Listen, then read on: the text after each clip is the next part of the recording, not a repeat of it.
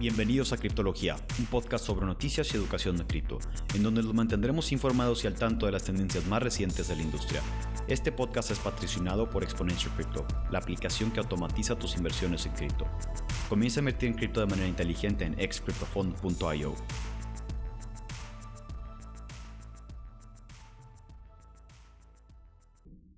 Bienvenidos a otro episodio de Criptología. El día de hoy vamos a hacer eh, las noticias del mercado.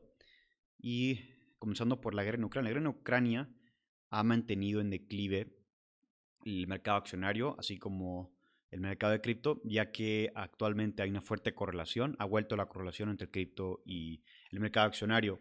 Eh, otra cosa que también está manteniendo a la baja los mercados accionarios y los de cripto son eh, el alza de las tasas del Banco Central de Estados Unidos. El Banco Central de Estados Unidos tiene un programa eh, de alza de tasas hasta este, este año, en donde va a estar subiendo las tasas al menos siete veces. Eh, se estima que lo suba por 0.25% o inclusive en algunas juntas más, si es necesario, para contrarrestar eh, la inflación del mercado actualmente. También estamos observando una reducción de puts o opciones que hacen eh, un bet a la baja eh, para, para diferentes activos, en este caso es en Ethereum. Vemos que una reducción de puts en, el, en Ethereum hace o significa que la gente está dejando de estar bearish en Ethereum. Por, eh, esto se debe por la recién migración de Ethereum a proof of, de Proof of Work a Proof of Stake, que significa esto va a hacer que Ethereum sea más rápido, más eficiente y mucho más barato de transaccionar, entonces es positivo.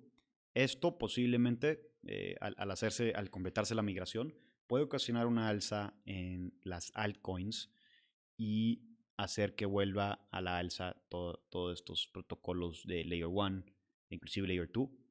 Eh, por otro lado, los técnicos estamos, seguimos en un range band market, es decir, que el mercado no sale de un rango específico y se caracteriza eh, este, este régimen de mercado como baja liquidez y baja volatilidad.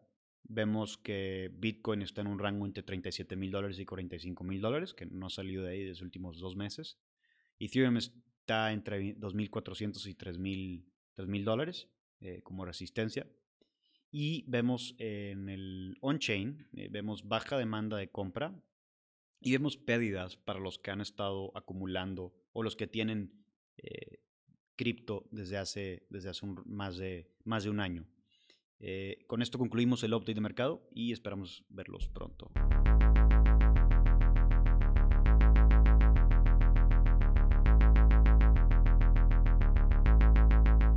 Gracias por escucharnos. Estás a un paso más de convertirte en un criptólogo.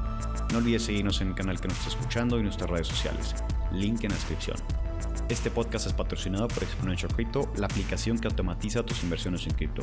Comienza a invertir en cripto de manera inteligente en excryptofondo.io.